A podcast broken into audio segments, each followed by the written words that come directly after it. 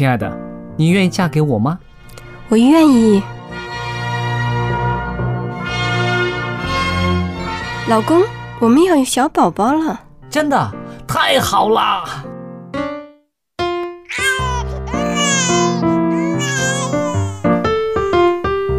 妈妈，妈妈，看我画的画，好看吗？真好看，宝贝画的太棒了，拿去给爸爸看看。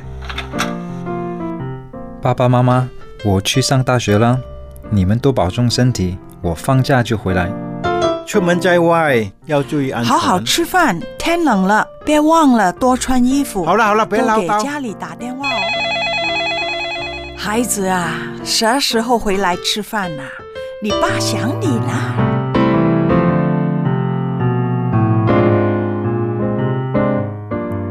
好，明天就回来。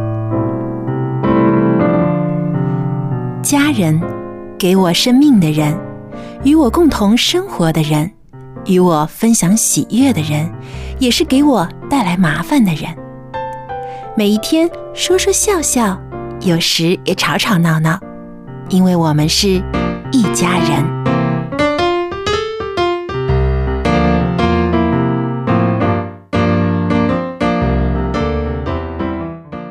亲爱的听众朋友，大家好！您现在收听的是一家人节目，我是佳丽，你好，我是 Billy。大家好，我是 Jerry。大家好，我是陈宇。很高兴我们一家人呢又在这儿跟大伙儿见面了。今天呢，我们要谈一个题目，很多朋友都很紧张的，因为这跟他的生活有息息相关，那就是衣食住行里面的住。那朋友们，到底你是赞成买房子呢，还是租房子呢？为什么我这样说呢？因为在我们整个亚洲呢，房地产呢这些年一直是在蓬勃的发展，地产商呢真的是赚进去不少。那市民呢，也为了房子呢，啊，有叫什么房奴啦，啊，蜗居族啦，汤房族啦等等的名词。那都它都表现了，就是说很多人因为住房，他背负了相当大的重担，也付了很多的代价。那我们在座的几位呢，有的是成家的，有的是尚未成家的，有的是买了房子的，有的是尚未买房子的。我想呢，我们所谈到的呢一些心声呢，可以代表社会上的某些人士。好了，说到买房还是租房，大伙儿有什么看法呢？我感觉就是看背后考虑，我暂时想到两个，嗯，到底我们是考虑居住的需需要，还是投资的需要？嗯，尤其在亚洲，在香港这种房子是很难买的这种地方，地方很少的地方，就是有时候我买房，我身边很多朋友长辈买房不是给自己住的，嗯。就是一种投资，就是以前啊，尤其嗯就是一种升值啊，各样，他们不是真的考虑住房的需要。比如说，我认识一个朋友，他家庭就是四五个人嘛，可是他就特意去买一些一两个人的单位啊，哦，就是为了住出去啊、升值这种考虑。可是另外一些朋友，他们真的呃需要住大一点的空间，他们就会啊、呃觉得租房也可以。如果为了投资的角度，他们可能宁愿拿那些钱去投资股票啊或者基金啊，他们觉得可能比房价涨得更加快的一些东西。所以我觉得背后考虑是到底你是出于经济经济上面投资，还是住房的需要？嗯我想到的是自由度啦，因为呃，租房子的话，就是说你随时可以搬嘛，到不同的地方，你想搬就搬。但是买房子的话呢，在这个方面呢，多少有点限制，是不是？但是如果说你说自由度，另外一个角度来讲，你租房也有缺点，就是呃，随时这个屋主要你搬走啊，啊，对，你也没这个自由。对而且这个房子你发现到，哎，这个地方不舒服或者不方便，可是你又不能改它，因为不是你的房子，你就必须要迁就在这个空间当中。嗯，所以我觉得是各有利弊，但是这个也要分了，就是刚刚成宇所提到的，就是你到底是想要自己住呢，还是投资呢？啊，或者是理财呀、我是觉得这个都可能都有两方面都有他的一些人的不不同的概念，但是最重要，我是觉得要考虑到自己的能力。嗯，现在有一些人就是没有衡量好自己的能力，可能贸贸然的就去投入了去，比如说买房。借钱买房。啊，借钱买房，因为现在现在很多的这个呃，甚至呃现代的呃年轻人啊，当他们面对人生某一个阶段的时候，例如说结婚的时候呢，就碰碰到了挑战了。嗯，你没房，凭什么娶我的女儿？好，有有这种的概念，所以他好像一生就是就很努力的，年纪轻轻二十几岁的想办法，或全家想办法帮他买个房。为什么？就让他可以讨个媳妇儿。那这个到底这概念到底是好还是不好呢？呃，这个我是觉得还有的探讨的。像刚刚陈宇讲的，有的是可能借钱，那有的可能就是只有付出，只能开始付出那一笔的钱，可是后来可能还不晓得那个银行的贷款的钱该怎么付的时候，我是觉得这也需要考量的。嗯，有的人可能就成为像刚刚您提到的，是变得房奴了，嗯，是不是？变得生活品质也受到很大的影响了。然后呢，收入呢，一每个月的薪水呢，一半以上全部就为了要供这个房子。那我们晓得买一个房子，除非你很有钱哈，一次付清，不然一般来讲，贷款大概至少都是十年、十五年、二十年，有的拉了三十年。嗯，好，那这个真的是需要去很仔细的去精算才才才，我认为才是个明智之举啊。嗯那其实像在香港现在来说呢，大家的最不安的一个感觉、不安全感呢，就是说我买了房子的话，我那个公款呢，我还可以预算。嗯哼。但是我交房租的话呢，它那个大的市场一直房租在升的话，反而我没办法预算。嗯哼，这个呢，对于他们来说呢，是觉得啊，很很难掌控的。于是呢，反而会觉得买房子，我把它那个年期房贷的年期拉长一些，嗯哼，可能呢，生活可能会更有保障。所以在这样子一个比较畸形的呃居住社会的里边呢，那大家还是希望可以上车，希望可以买到一个房子，无论多小都好，他们觉得至少能够有一个啊，有一个有一个房顶可以遮着自己，所以这样子想起来也是蛮蛮悲哀的哟。这种悲哀形容啊，这个这个就看那个价值观了，因为因为可能是说，是不是我们呃东方人，我们总是有个概念，嗯，这个有土是有财，好，那土的意思就有一个稳定的地方，嗯，好，然后呢，才才可以累积真正的无论是精神的或者物质上的这个财富。那呃，可是呢，我也碰过呃有一位长辈。他是做个生意人，他的财力实际上是是不差的，嗯，但是他说我一辈子我只租房，我不买房的，啊，那我就问他原因是什么？因为我们知道他是做生意的，他经济经济能力是很好的，条件很好的。他说我住在这儿不喜欢了，我就搬走啊。可是我如果是自己的房子，他说就会想很多啦，嗯，所以他从年轻到老，他养了四个孩子，全都租房的。好，今天我想在东，我就在东。过两年之后，这个环境不好，邻居不好，我搬家我就搬了。啊，那那那，后来我就说这样子，你一直在缴房租哈。我说你一直一直在缴房租的那个那个钱一直这样出去的时候哈，我说我说好像不大值得那样子。所以他的财力有财力，他才可以这样做喽。但另外一个角度不是，他在跟我分析了。他说这一栋房子如果我要买的时候，好，我一丢下去，例如说我丢下去一千万。可是我租这个房子呢，我租这个房子呢，一个月才要两万五。嗯，他说我一年下来呢，我了不起，是不是？我说大概就三十万。好，嗯，那说十年的话呢，三百万。好，十年三百万，嗯三十年呢，这个九百万。嗯，是不是？可是他说我这一千万呢，我每个月我手上有一千万，我不拿去买房，好，我就。拿一点点拿去来去租房，可是我剩下的呢，我去做生意。他的远远我赚过，他是三十年当中，我不是只有一千万在手上，可能我有一亿在手上了。他是用的概念，因为他是个生意人他是生意人嘛，他是生意人，啊所以他就在干，他就讲这个。他没有跟你说他会生意可能会失败的，会失败，是 不是啊？可能也有这风险在里面。但是他这么分析的时候，我就觉得，哎，他算的很远，因为那时候比较年轻，那个时候，那我说，哎，他是算的很远了。他就讲嘛，然后他说，再加上如果说我现在我去呃买房，然后呢多少钱，我到银行又有利息在这个里面，算一算几年、二十年之后，连本跟利多少钱？可是之后呢，租房我花掉的钱，租房子花掉的钱，跟我这一些人当中，我最后所剩下的钱，然后他就举个例子，他说之后，例如说，经过了二十年之后，哈，我都是付出了租的房子的钱，可是呢，二十年之后，我手上有个三千万，那个时候我可以去买个房子，我再去买个房这样子。当然，那个是像你讲的生意人啦，好，生意人的这个那。可是刚刚这个这个也提到了，就是如果说自己有一个房子，然后对于未来的那个付出的那个是比较可以计算的，房租房的确是比较难去计算，各有利弊。可是我还是觉得要看自己的能力，还要看自己的个性。对，好，个性，有的人个性比较保守的，嗯，好，我认为那种就比较适合买房。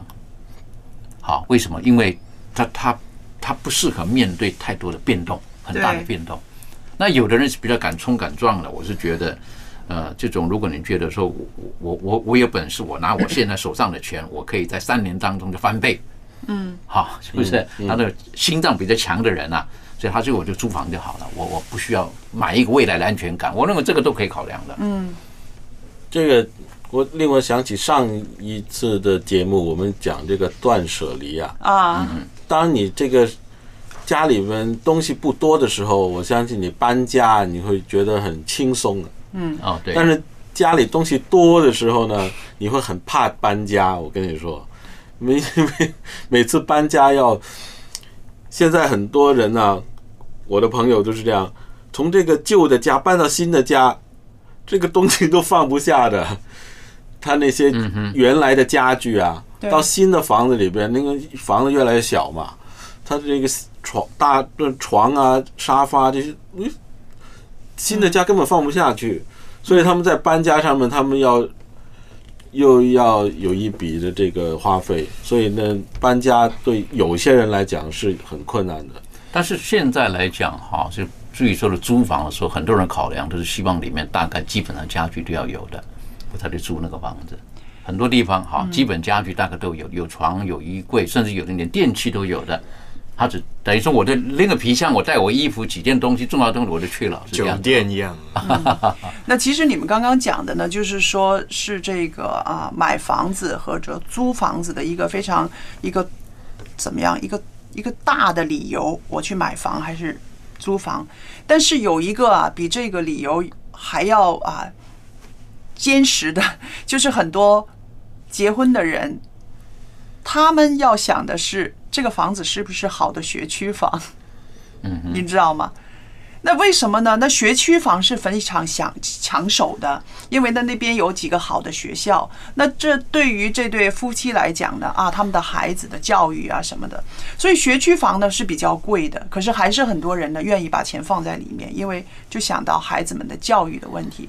所以我们看到买房也好，租房也好，其实外围的因素还不光是钱呢。嗯哼，是不是环境啊？譬如家里面的有人有哮喘的话，他就要选择一个比较啊空气清新的地方，远离市区一点的地方。所以这些个边上的啊因素的话，就影响了那个人他选择买房子还是租房子。是不是有点像是投资的角度了？就把那个房子当成一个产品，觉得哎，这配套不错哎，有升值的可能。嗯，就算我买了，我不是自己住，我可以租给人，他那个租金可以帮我拿来供款、供房贷。嗯，那很多人是这样子考虑。那我自己现在觉得呢，就是说啊啊，我们很多年轻人呢，把买房子呢看成了一个啊。人生当中最大的事，唯一的事，我说这个是需要调整的，因为很多年轻人要结婚，他会觉得我没有钱，没有买房子，我就结不了婚，所以呢，千方百计呢，就从爸爸妈妈那儿呢就借钱抓钱。那老人家当然都是啊，希望可以帮到下一辈了，所以他们就是啊，省吃俭用把这个钱拿出来给孩子去买房。我觉得，如果是这样子的话呢，我们的年轻人心态也需要调节。不买房，是不是真的不能结婚？不买房，是不是你就没有办法在朋友面前啊站得起来，觉得有面子。那这个社会风气是需要大家来啊共同努力来去平衡的，我觉得。呃，我我曾经碰过哈，就是有一次我在一个那个出租车上，嗯，啊，就问他啦，他几岁啦那样子啦，他说啊，我孩子大学了，哎呀，你知道那个就觉得很得意嘛，因为他是开出租车，孩子给大学了，他说啊，我孩子大学毕业了哈，他是读那个什么科技的什么的，那我说好啦，你享清福啦？没呀，我说为什么还在忙啊？我说忙什么东西啊？帮儿子买房子啊？我说这关关你什么事儿啊？你跟好好过你的日子了，帮儿子买房做什么？不买房娶不到媳妇儿啊！啊，我发现到我当时觉得啊，父亲好伟大啊，是不是？这个是哪个地区哪个地啊方的？，那个当当然是在这个比较传统思想的那种地方啊。那他们觉得说，孩子如果说没有个房子，根本讨不到老婆。中国人很多都有在这种状态之下，是不是？那在这情况之下，那我就觉得，我说这么辛苦，他说是啊。那我说你要奋斗到什么时候啊？他说奋斗到帮孩子买了房，我才能休息，是这样的。那我听了是那个时候，我就觉得，哎呀，当他的儿子好幸福啊！啊，爸爸还还还那么辛苦帮他，您不要这么说，也许他那个儿子还会觉得，哎，我做他儿子真的很不幸啊，我爸只是一个。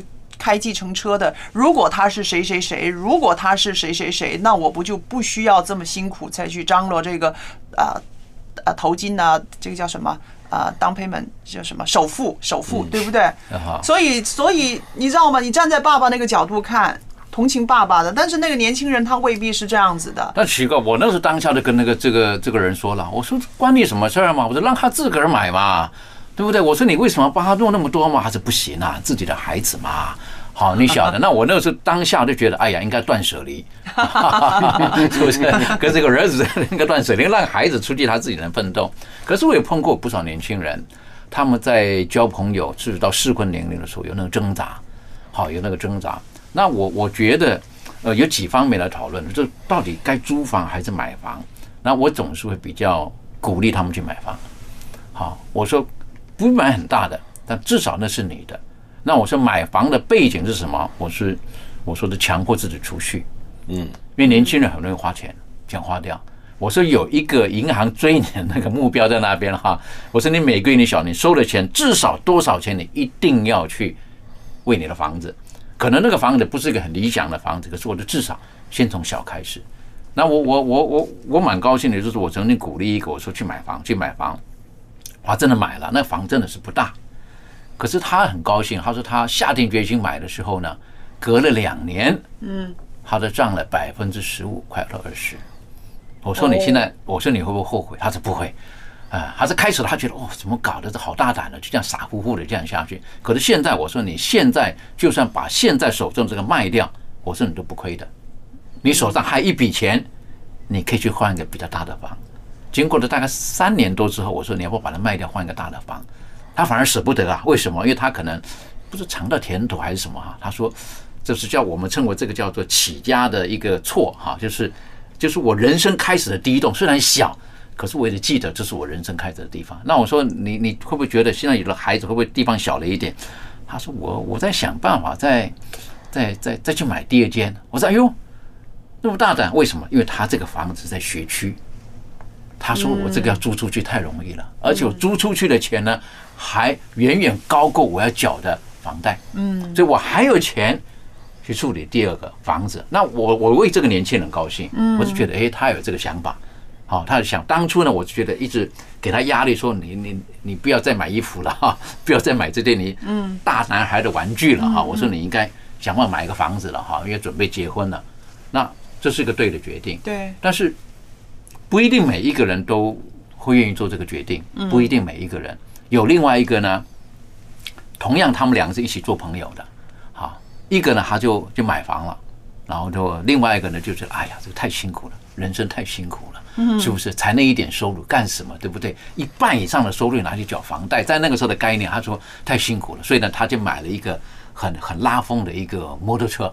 好啊，他就骑了这个啊，所以呢，一个跑去买房了，一个呢就买一个摩托车去享受了。可是买摩托车那个呢，两年之后呢，要准备结婚了，也想到房子的事情了。后来他再想一想，还是要去买房。那个时候呢，房价呢，我就讲了，两年之后嘛，他的房价涨了百分之十五快二十了嘛。嗯。忽然间他发现到，他 他比人买的房同样的房哈，多了好多出来，他开始后悔了。嗯他说：“哎呀，我说赶快买。”嗯过不久呢，可能又会再上来了。这样子，果真他买了一年之后，它都涨了百分之快十了。嗯，这这这个是一个例子，也不是每个地方都这个样子。对，所以我们说呢，现在的话哈，年轻人也好，呃呃，成了家的人也好，面对居住问题的时候，我们都需要有一个比较长远的考量。那么，如果现在还没有能力买到房子的话呢，也不要灰心。我想给大家一句话，这句话是在我在网络上看到的，就是好好工作，傻傻存钱。你存下来的这笔钱，一定可以帮助你的生活的质素的。好，我们现在听一首诗歌。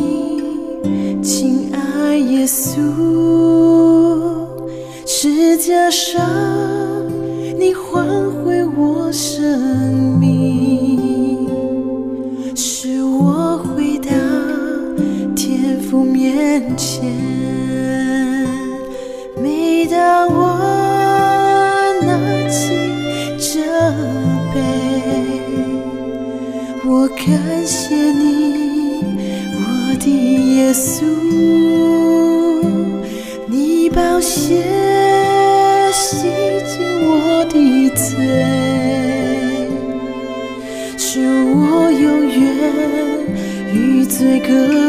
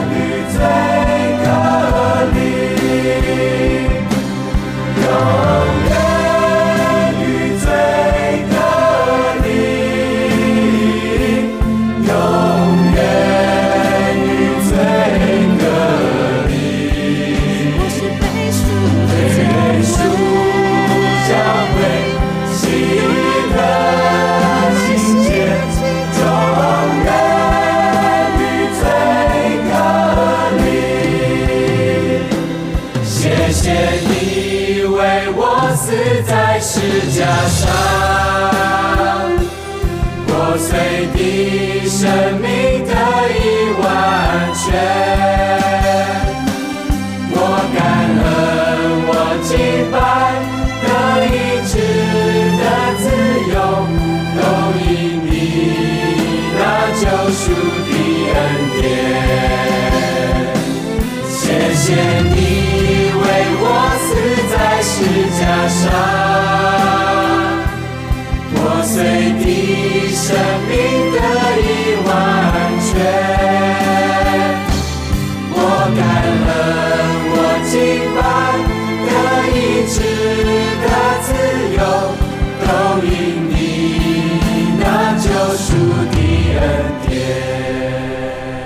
啊，多么好听的一首诗歌！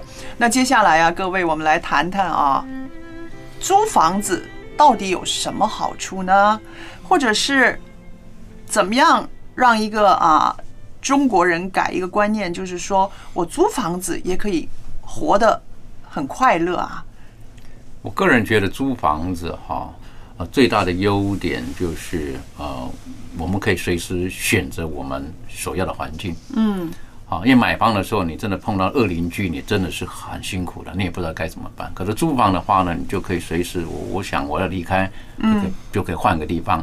还有租房的优点，可能就是对于这些在外工作的人，因为他对他的工作没有绝对的把握的时候，或者说谁谁知道他一年两年之后换个工作，换个工作有可能换个地方。那如果说有在小的地方，例如说。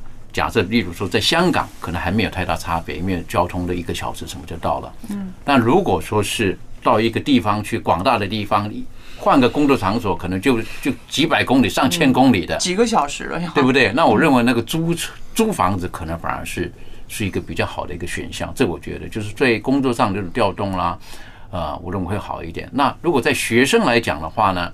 还是学生时代，有的你晓得，有的高在高中了，甚至大学，他们都租房在外面租房了。嗯，好那种的话呢，高中如果他考的大学是在另外一个地方、另外一个省份、另外一个地方，我认为租房对他反而是好一点。那当然，我们也晓得，有的家境很好的那种，当然父母就在哪儿，我就碰过一个哈，就是他读高中的时候呢，他在哪读高中，父母就帮他买一栋房；他读大学，父母又买一栋房啊，那个当然又不又不一样。可是租房，我认为它的优点就是。机动性比较强一点。嗯，不过我真的是觉得，呃，租房跟买房未必有冲突。嗯嗯，就是有很多人他买了一栋房，他是看把它做成，就是背后的分别是到底我们看待它是一个资产还是一个支出。嗯嗯，对，资产的话就是你买了这个东西，嗯，它会升值，帮你就是呃赚钱，嗯，你不会贬。如果支出的话，支出的话它就会贬值，好像买摩托车，摩托车你不会，除非它是一个古董或怎样。对。然后摩托车你用，它是消耗品嘛，你每个月那个钱你花了，它不会回来。嗯。可是你买了一个房子，你把它作为一个资产的话，它会帮你就钱存进来，升值也好，租金也好。所以我认识朋友，他就买一个房。嗯，不是因为他住那里，可能他同时间要到处跑，嗯，然后他就买了这个房，就租给人家，嗯哼，然后租金拿来供房贷，他自己另外就发钱去住地方住，嗯，很多都是这样子，对对，这样子是，我觉得这种人那个脑筋是特别好的。就对我们家人来说，觉得哎呀，这多麻烦呐！这就就觉得一想起麻烦，就已经这些事情就都不肯做。但是就是因为有很多人做这种事情，嗯，使得这个现在的租金很高。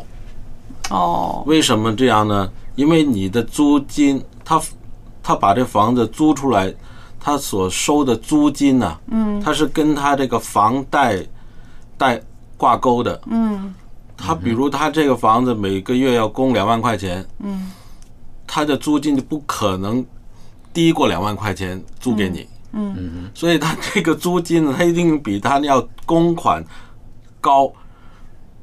那但是就是起码要平了他那公款，他才肯把这个房子租给你。那这还是一个。供和需的问题了。如果你供应这个就是跟以前不一样的事情。以前呢，有的人他自己的房子他不住，他可能有几个房子，他自己的房子他租出来，他就可以用一个相对便宜的租金，可以在市场上你相对可以找到一些便宜的房子。比如他真的不是为了赚钱，他那有他希望有人。在那房子里面帮他 住着，因为房子不住，反正水管呐，甚至那东西很容易坏的嘛。他有的人就是为了这样，他所以他对那个租金的那个要求就并不是太太重视那个价价格。那现在的情况是，很多人都是买房子，然后放租，就是靠这个租客帮他供房子。嗯嗯，所以这个租金就会跟这个房贷。挂钩，嗯嗯，但是你他刚你刚就找不到便宜的房子成语说的是一样啊，因为他把这个房子租出去嘛，是啊。租出去，然后去供他这个房子，可是他自己仍然也要付租钱呢，所以啊，对不对？一样啊，所所以就整体的这个租金都会上来，嗯。因为租给他房子那个人，他可能也是买下来了，他在那一区买了个房子，嗯，然后他就他也不住在那里，他就是放放了，也许他一次过买了两三套，不过放。呃，他就等升值咯，嗯。啊，想着这样将来升值了以后，他再卖了，但有没有可能有人买了三十平房子，他自己只去租一个十五平的房子？很多。有很多。很多。他不需要那么大嘛，很多。对很多。这种的嘛，因为这样的那个租金，不是因为对他来讲，他只要付得起这个首付就可以了。嗯，公款有这个租客帮他供，嗯哼，然后可能十几二十年以后，这个房价升了，对，他随时就可以卖掉，他就赚了一笔钱了。嗯哼，是不是啊？对他来讲是赚钱的，但是对租客来讲是痛苦的，因为他、他们付的租金其实是帮他供楼。嗯哼，但有但有一些人他喜欢付租金的，就是我说，如果说他本身的这个财那当然了，财务还是这个情况就是你要看你每个月的这个薪水，你可不可以付得起那么贵的租金喽？嗯哼，是吧？为什么现在有一个很奇怪的状态，就是现在的租金水平已经比那个薪水高出很多了，嗯，还有那么多人去能租得起，嗯哼，这个就是很奇怪的一个现象。嗯，我认为这个租租房跟呃自己，如果你要去租房子的时候，我认为也要衡量自己本身的这种每个月的那种的收入的能力了。对，好，如果说如果说你租过房子，呃，让你的生活品质都降低了，或者生活品质变得没有什么品质了，那我认为那也要考量。因此，所以现在不是出现了很多这些叫做汤房嘛？嗯哼，就是那个把一个房子分成分租成很多小的小的单位，这样嘛？那那个相对来讲，那租金就可以便宜低一点咯。但是对他的居住的环境是就是小了很多，差了很多。但是还是有很多人，因为他付不了那么高的租金，嗯买租一套正常的房子，他唯有就去租一个这样的，就是民，就是怎么说，有应该中国人应该怎么说啊？那种汤房，嗯，就是很小的小套房啊，小套房啦啦，，就分租的分隔间隔的这种。那节目讲到这儿呢，我自己觉得呢，我要把这个男性跟女性对于买房、租房的不同的观点说出来。你们有没有觉得女性、女人是特别希望有自己的房子的？这个欲望比男人强很多，我感觉，在我们家里我就觉得是这样。的确是这样，很自然的，很自然的现象，嗯。就是安全感嘛，嗯。就这样子。对，对。就就是安全感，他会觉得是，呃，不是跟着一个男孩儿哈，然后到处去漂泊，嗯。好，那你晓得，往往要搬家的时候呢，最辛苦的还是女生嘛，嗯。好，因为她要整理啦等等的，我是觉得可以理解的，嗯。这是可以理解的，所以她要的，我认为就是一个安全感，对，就是一个安全感。但是我我个人又有不晓得这个理念对不对哈？比如说我会跟男孩讲哈，我说如果女孩她非要你有了房才肯嫁你的话哈，嗯那我是女孩呢，不是说不好，是不是？我说也可以可以考虑考虑一下，沟通沟通。我是觉得最好，如果两个人要共建一个未来，要能够这个同甘共苦。嗯，好，不是等着你有房了我才愿嫁给你。那我说他他这过程当中他什么都不做的啊、嗯啊，这这个概念是我个人的，我会有时候会会会跟一些男孩子这么讲，嗯或者跟男女在一块儿谈恋爱的时候讲，我说实际上你希望他买房，那我认为应该是两个人一起努力的，你不能就等他努力买个房来给你。嗯嗯，啊，我是觉得这也不一定是最理想的。啊，那当然可以理解，从女女生的角度来讲，希望有个房，可以有那安全感。那刚刚陈你讲的安全感，我认为那个是无可厚非了。但是如果这个呃，这个因为买房子令到两个人的情感呐、或者是啊、有不好的发展的话呢，我觉得这个也是很很遗憾的，因为那个房子它始终是一个外在的东西，是不是？那个居住是很要紧的，是生活里面的必须的。但是在人生当中，我们更应该看重的呢，是这个人，这个人他对我的情感是怎么样的？你不能强迫他说，哎，你说你爱我，你说你要给我幸福，首先你就先给我办一套房子。那如果这个加在一个男孩子身上，对他来说实在是太吃重的一个啊重担的话呢，这段感情也走不下去啊。那我就碰过个例子哈，有个男孩，他很喜欢一个女孩，然后呢，这个这个想要结婚，可是女孩的这个这个父母呢家长哎，有的时候就讲啊，家长这一你都，没房，你凭什么娶我女儿？你买个房吧。好了，那他他说好了，买个房了。那他的能力，他算一算呢，把加上他他们家人帮他弄一弄呢，他觉得我大概只能买一个大概二十平的房子。嗯，好。可是呢，去谈的时候呢，结果这个女方的这个妈妈就说：“那怎么能住那二十平？起码要个三十平的房子，好，起码三十平以上的一个房子。”为了这个呢，他就哇，就拼命想办法。嗯，好，那也为了这个呢，也两个起了争执。后来还是勉强买了房，还没结婚哈。可是现在呢，就是一直在努力的为那个银行的贷款哈，嗯在那里拼命着。那我发现了整个生活的品质，整个情绪各方面可能都受影响了对。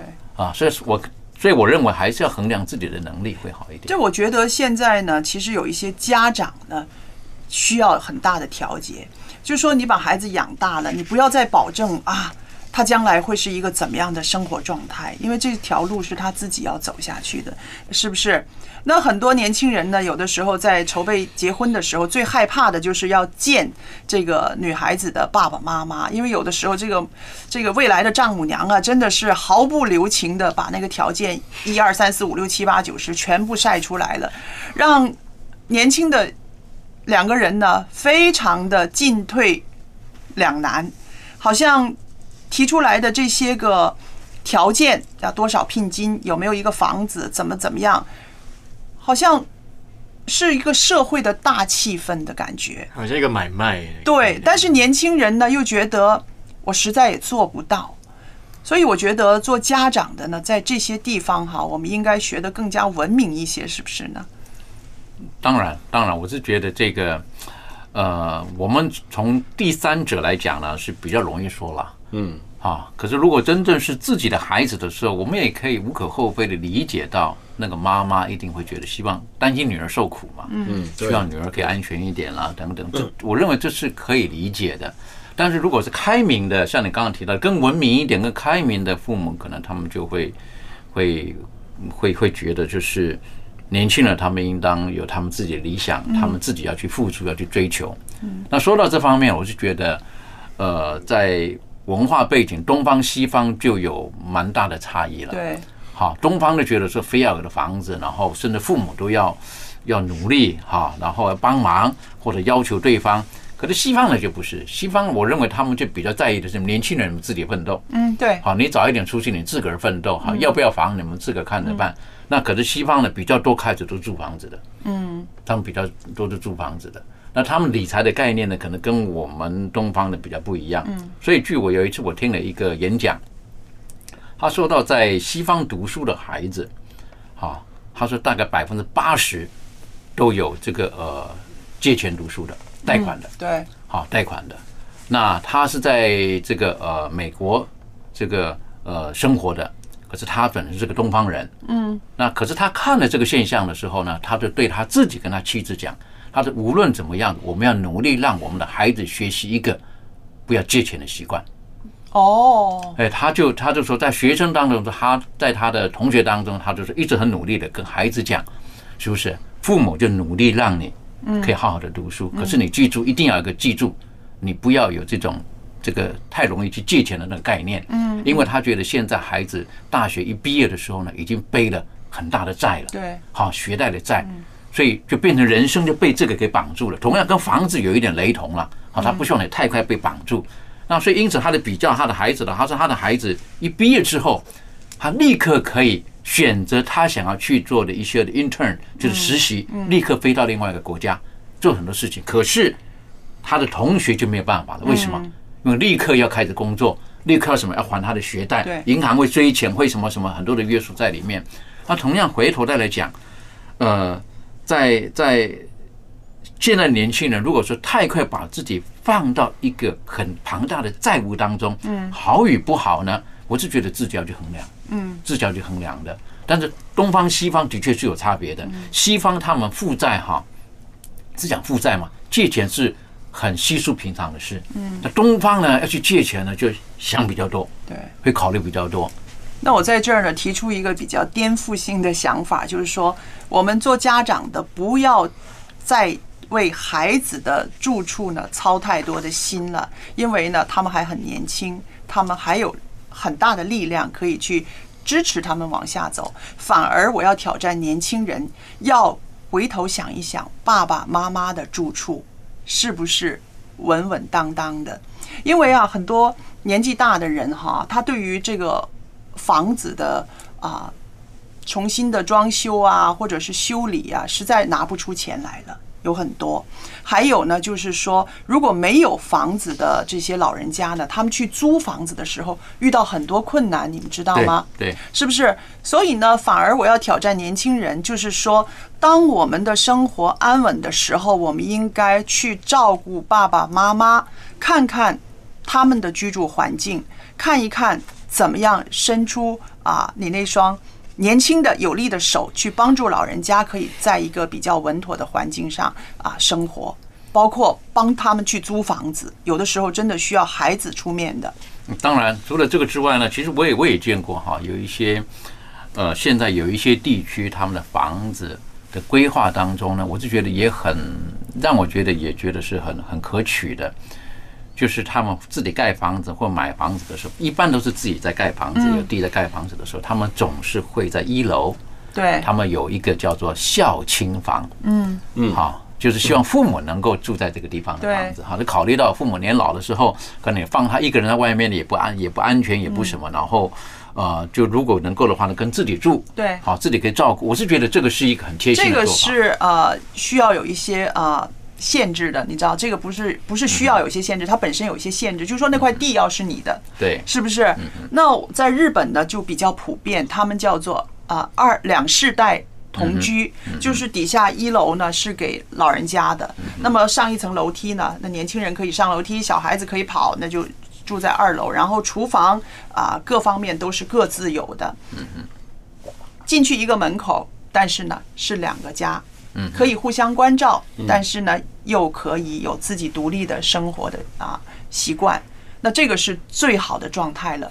但是在我们现在看看啊，地少人多的地方不容易啊，能够住在隔壁已经是太幸福了，是不是？的确，附近都已经很幸福了，是啊不一定在隔壁了，隔壁也是很很难做到的，是吧？嗯是不是？嗯所以就是说，还有就是说，老年人在面对租房子的时候，其实他们是遇到很多的挑战，譬如啊，很多房东担心他们付不出房租来，如果有一天他们付不出房租来，还有呢，就是说怕他们生病或者是死在这个房子里面，嗯嗯所以这些都是限制了老人家他们租房子的这个自由度。那么在这个时候，我要说的就是说，做儿女的应该负起一些责任了。对。你这样子说，我会想到刚才说，就是很多，嗯，年轻人他们见家家家长，然后家长问他有没有房啊，嗯才决定结不结婚。就是我我会想到，其实无论是呃情侣之间也好，对父母也好，背后就是买房这个东西，它背后是指的一种呃关爱在里面。如果你重视这个关系，重视这个人，因为买一个房。就是我举个例子，我听过，就是有一个啊啊啊女生，她就跟她的男朋友其实是已经很多年了。可是她就是说，哦，你没有房呢，我是不会嫁给你。可是她加多加一句，你也可以放心，反正呃，我只是说你没有房，我不会嫁给你。我没有说你没有房，我会离开你。嗯哼，你懂我意思吗？嗯就是如果你没有房，我们就做一辈子的情侣。可是如果你想做夫妻呢，你就必须要有房。呵，你懂我那个意思吗？完了，我就哇，好浪漫哎！我就觉得，就是就是对于那个男生来说啊，他不会觉得是一种负担，反而他会有一种感动，更加有一个动力去努力。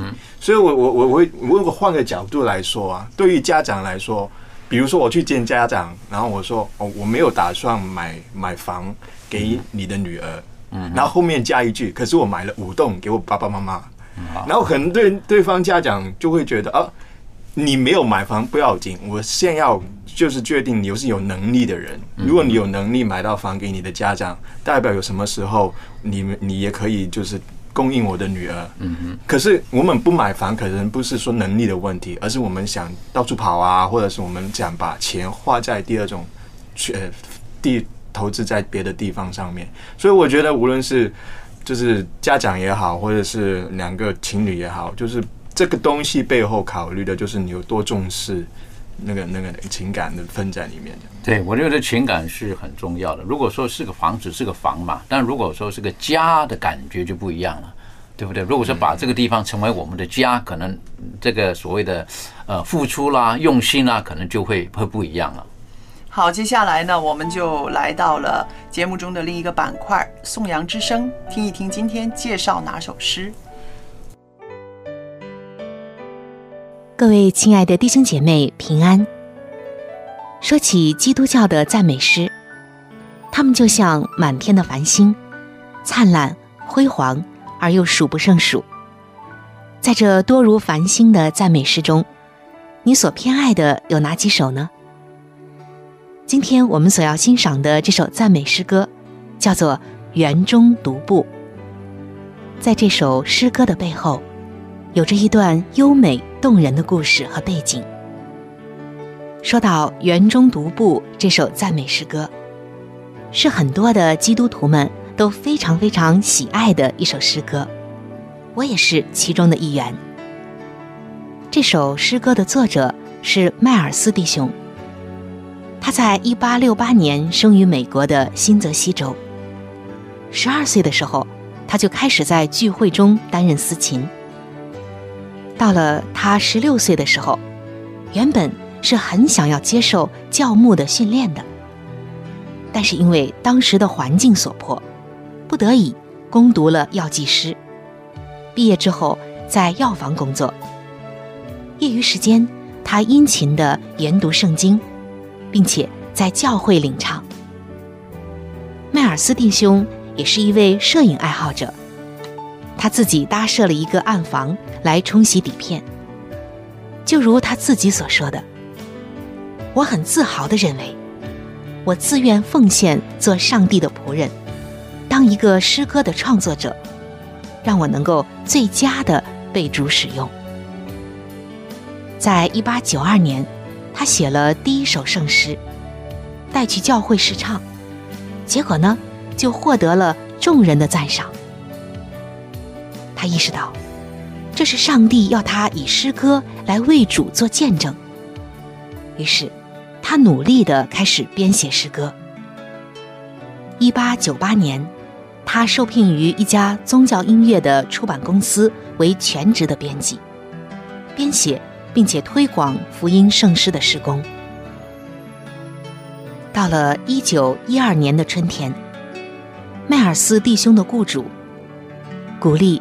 并且催促他来做一首圣诗，指定曲调的旋律要优美柔和，能够引人入胜；词句要振奋人心，使沮丧的人有盼望，疲惫的人得到安宁。有一天，迈尔斯弟兄在冲洗底片的暗房中沉思，想到黑白底片，并非是真实的画面。在那黑影的从叶中，其实隐藏着美丽的花朵。就在那一刻，他顿时的悟到，很多的时候，我们不能够仅仅凭着表面现象来看事实的真相。这正如底板需要花时间去冲洗，才能成为真实的照片。人生又何尝不是如此呢？这时。圣经正好打开在他所喜爱的约翰福音的二十章，他读到了玛利亚、约翰和彼得先后前往墓园，发现耶稣已经复活的故事。霎时间，他仿佛身临其境，看到了耶稣和玛利亚在谈话。原本泪眼模糊、没有认出耶稣的玛利亚，这一刻发现自己并不孤独。他找耶稣找了一圈，却发现原来耶稣就在他的身边，只是他自己竟然没有认出来。就在那一刻，迈尔斯弟兄一时之间灵感迸发，写下了这首诗歌。当天晚上就谱上了曲调。《园中独步》这首诗歌在写成之后，就收到了巨大的反响。这首诗歌复印之后，被丈母布道会所选用，许多人听了，都被感动的泪如雨下。收音机也不断的在播放，被当时誉为仅次于古旧石架的流行圣诗。接下来，就让我们感受。这首圣诗的魅力，一起来欣赏这首优美动人的诗歌《园中独步》。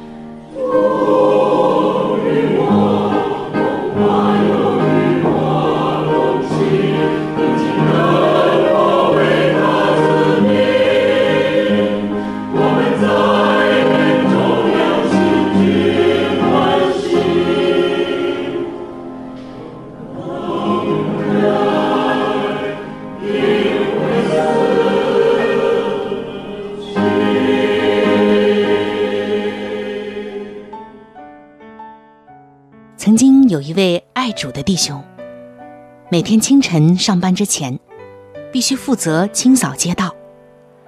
在寒冬的清晨，非常的寒冷，可以说是寒风凛冽，天色朦胧。当时，他环顾四周，没有一个人，顿时觉得非常的孤独和凄凉。于是。他一边扫街道，一边唱起诗来。有一天，当他唱到园中独步的时候，瞬间感到上帝的同在，他并不孤单，似乎他在花园中与上帝同行。从此，他天天都唱《园中独步》。这几个小时的劳动，就是上帝和他最亲密交通的时刻，使他感到有主同行的甘甜。在那一时刻，充满垃圾的街道也变成了美丽的花园。这首圣诗就这样陪他度过了漫长而又艰辛的岁月，使苦难成为了祝福。亲爱的弟兄姐妹，其实我们每个人都会有孤单的时候，会觉得自己好像一个独行者，在路上看不到人的搀扶，也感受不到人的理解。然而，我们并不孤单，因为耶稣说：“我以永远的爱爱你。”耶稣从来都没有离开我们。当你独步的时候，耶稣就在你的身边。节目又来到尾声了，我们今天呢探讨了很多啊买房，还有租房各样的利弊啊。那我想起圣经的章节说，在诗篇一百二十七篇说什么？若不是耶和华建造房屋，建造的人就枉然劳力；若不是耶和华看守城池，看守的人就枉然警醒。那无论我们是一个家也好，我们社会也好，我们人生也好，我们最需要的是什么？需要的是我们的上帝，他建造的才会持久、稳固，是不是？如果说，呃，一个家如果没有爱在里面，嗯实际上那只是一个房子，是好，只是个房子。我是觉得那个就很可惜了。当然，如果有的人他一生他就努力要买一栋房子，可是其中没有爱，没有天赋上帝的特别的关爱在这个里面，我是觉得那个是一个很很遗憾的事情。嗯，我觉得住房跟资产投资的需要可以分开处理，嗯不要把东西混到太复杂。还是按照自己的这个能力，一定要按照自己的能力去、去呃选择。当然了，大部分只是租房的人，最后还是后悔没有买房子。那好，无论如何，我们今天呢，在这儿呢，看到我们自己每个人都有不同的观点。那今天的节目呢，到这儿时间又差不多了，很谢谢大家的收听。我们也希望听众朋友写信来跟我们交流一下您对这些个啊、看法的一些个啊、观点。我们的地址是香港九龙山林道，香港九龙山林道二十六号，您写给一家人节目收就可以了。好了，今天的节目就播讲到这儿，我们下一次再见。拜拜。